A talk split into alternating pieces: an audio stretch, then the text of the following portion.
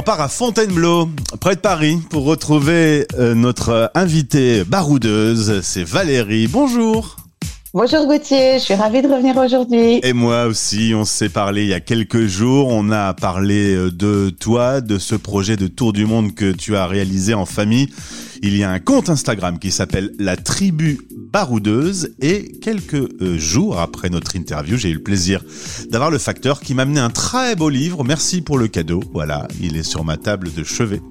Euh, en avant pour un tour du monde, un livre que tu as écrit à ton retour de cette aventure. Et aujourd'hui, on se retrouve pour parler pépette. Parce que bah, faire un tour du monde et, et vivre tout ce que tu as vécu, ça doit être fantastique.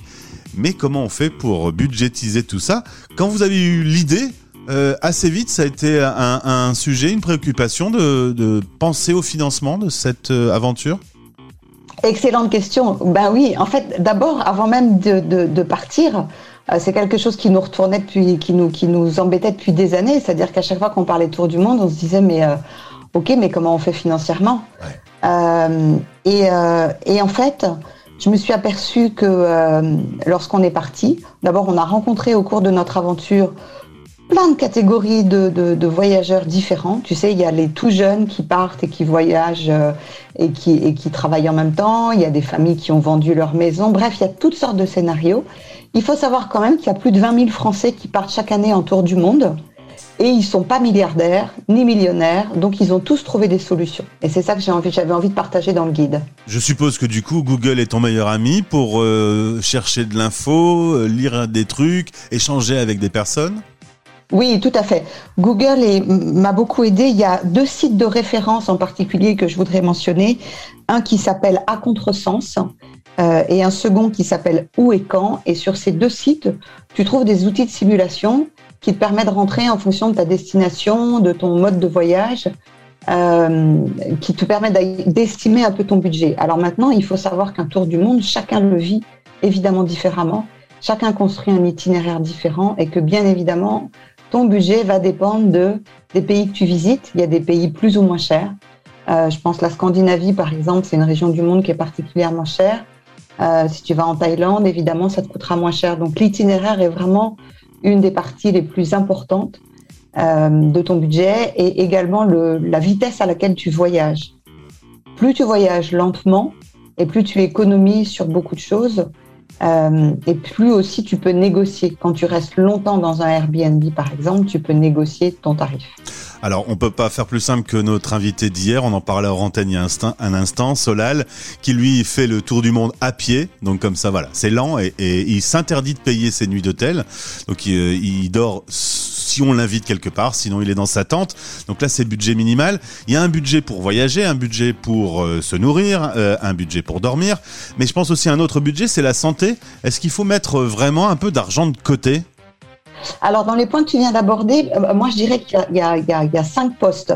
Il y a effectivement le transport, l'hébergement, euh, les activités et puis le logement sur place et euh, la santé. Alors, la santé, pour tout dire, on a eu beaucoup de bol. Nous, il nous est vraiment rien arrivé. Euh, on est parti avec notre petite trousse à pharmacie. Sache quand même que partout où tu vas, sauf d'être vraiment perdu, perdu, perdu, on trouve des pharmacies, des drugstores et qu'à part quelques petits médicaments un peu euh, ces petits médicaments chouchous qu'on a l'habitude d'utiliser. Je pense à l'Aerius contre les allergies ou euh, qu'on n'est pas sûr de trouver exactement pareil sur place. En gros, tu trouves quand même tout sur place. Par Alors, contre, je conseille si de je, prendre une assurance. Si je peux me permettre, je me suis retrouvé à Cuba avec une rage de dents. Je suis rentré dans des pharmacies, c'est très étonnant parce qu'on vend euh, les médicaments à l'unité et il n'y avait pas de solution pour ma rage de dents. J'ai ouais, été, ouais, été, guéri euh, quatre jours plus tard en arrivant à Orly et en m'arrêtant dans la première pharmacie qui m'a donné un dolodent. Mais euh, ouais, voilà, parfois, ça, il faut savoir que c'est un accrochage dans la vie qu'on peut pas planifier d'avance. Parfois, il y, a des, il, y a des, il y a des choses inconnues qui arrivent. Euh, mon fils et moi, on est très sujets aux aftes et on avait oublié de partir avec notre produit anti-aft. Ah ouais. Et pour tout dire, en, quand on était en Amérique du Sud, on a eu du mal à retrouver le produit qui fonctionnait bien sur nous. Et surtout, on n'arrivait pas à trouver le mot pour dire aft. Euh, bref, donc euh, effectivement, c'est quelque chose qu'il faut prévoir. Maintenant, tu prévois une assurance, plus au cas où tu aurais vraiment un gros pépin. Ouais, faut, faut penser à, ce budget-là qui, euh, voilà, il, peut ne rien se passer, mais s'il se passe quelque chose, vaut mieux un homme averti en vaut deux, comme disait. Exactement, exactement. On donne des conseils d'assurance dans le guide, en particulier, il y en a une que les tours du mondiste utilisent beaucoup, c'est Chapka, et qui est très pratique.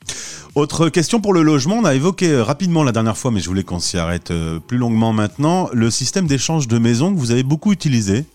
Ouais, c'est un système qu'on utilisait depuis longtemps déjà quand les enfants étaient plus petits. Euh, pourquoi? Parce qu'il a l'avantage d'être, de permettre une vie, une immersion dans, dans, le pays qui est intéressante puisque tu voyages comme si tu habitais sur place, mais surtout tu payes pas le logement. Donc, tu payes un droit d'entrée selon les, les, plateformes que tu utilises, qui va varier entre 90 et 140 euros à l'année. Euh, D'ailleurs, j'en profite pour, euh, pour l'annoncer euh, sur ta radio. Nous, on a une offre de parrainage, donc si ça intéresse certains de tes auditeurs, ça peut leur permettre d'économiser justement sur le droit d'entrée jusqu'à 25%. Ben tiens. Après, tu payes plus rien. Et concrètement, comment ça s'organise? Mais tu as trois façons d'échanger ta maison. Alors, ça peut être ta maison, ça peut être ton bateau si tu n'as plus de maison, puisque nous, on a échangé notre bateau, on n'avait plus de maison. Ça peut être ton camping-car. Euh, ça peut être en fait toutes sortes d'endroits dans lesquels on peut se loger. Donc, tu as trois façons d'échanger. Soit tu échanges en simultané, c'est-à-dire que la personne vient chez toi pendant que tu es chez elle. Tu peux échanger aussi en différé. Donc, la personne vient chez toi et tu iras chez elle un peu plus tard. Et puis ensuite, tu as le système de points qui fait que la personne vient chez toi, mais toi, tu n'as pas forcément envie d'aller chez elle. Donc, elle te donne des points pour venir chez, chez toi et toi, tu les utilises à un autre endroit. Valérie, si tu veux bien, tous les bons conseils, les bons plans, les URL importantes à connaître, on les intègre dans ce podcast. Comme ça, euh, on est pratique, euh, pratico-pratique et vous pourrez euh, retrouver ces, ces, bons conseils, ces bons, ces bons liens qui vont vous faciliter la préparation. Est-ce qu'il y a des choses que tu n'avais pas prévues et qu'au final, tu as dû gérer une fois l'aventure commencée? Alors, le, fait d'échanger la maison, euh, on n'a pas pu le faire partout. Il y a des pays dans lesquels ça se fait très facilement, par exemple tous les pays anglo-saxons, euh, type le Canada, type les États-Unis. Euh, là, aucun problème pour échanger. En revanche, sur l'Asie, beaucoup plus compliqué. D'abord, le système est moins connu. donc, c'est vrai qu'il y a des endroits, ben, par exemple Tokyo, on s'était bien dit qu'on allait devoir, le faire via Airbnb et puis lorsqu'on est parti dans les Alpes japonaises, on est passé par une agence qui s'appelle Vivre le Japon. Bon, bah ça, c'est un coût qui était un coût supplémentaire. Euh, donc, ça va vraiment dépendre des pays dans lesquels tu es. Et puis, la Scandinavie, on était en itinérant. Et là, on s'est rendu compte que la Scandinavie, c'était hors de prix. Comme on voulait être itinérant, on partait pendant les vacances, de, les grandes vacances. Euh, bah, il fallait qu'on. On, s'était dit au début, on louerait un camping-car. Le camping-car était hors de prix. Donc là, on a trouvé une autre solution. On a acheté une vieille caravane d'occasion. Euh, qu'on a payé moins de 5000 euros et qu'on a revendu à la fin. Des auditeurs, des auditeurs que tu as gardé en souvenir du coup. Ouais. Euh, des auditeurs nous écoutent et rêvent d'un tour du monde depuis toujours. Euh, tout le monde va leur dire arrête, c'est n'importe quoi, ton idée est folle, mais il faut y aller quand même. Ah bah de toute façon, les les peurs, les peurs que suscite un tour du monde, mais c'est les mêmes peurs que changer de travail, c'est les mêmes peurs que changer de vie, c'est toutes ces, peurs qu'on porte tous en chacun de nous, sauf que chacun projette ses propres peurs. Alors lorsque tu dis que tu vas faire un tour du monde, euh, soit quand tu es jeune, on va te dire attends, tu vas pas faire ça maintenant, il faut, il faut commencer un premier travail, tu peux pas te, te lancer.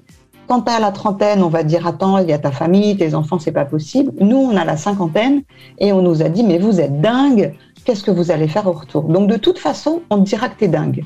Donc après, soit on dira que t'es dingue, soit on dira que t'as de la chance. Et puis pour ceux qui sont vraiment des gros voyageurs, ils te diront Waouh, c'est génial, je rêverais de faire ce que tu fais. Vas-y à fond. Donc on a décidé d'y aller à fond. Le livre s'appelle En avant pour un tour du monde sur Casa Édition. Le lien est également dans ce podcast si vous voulez euh, euh, l'acheter. Merci beaucoup d'avoir été avec nous, euh, Valérie. C'est toujours un plaisir. Tu parles. Merci Gauthier, moi aussi. J'adore discuter avec toi. Très facilement à l'antenne, c'est agréable. Belle journée. Au revoir.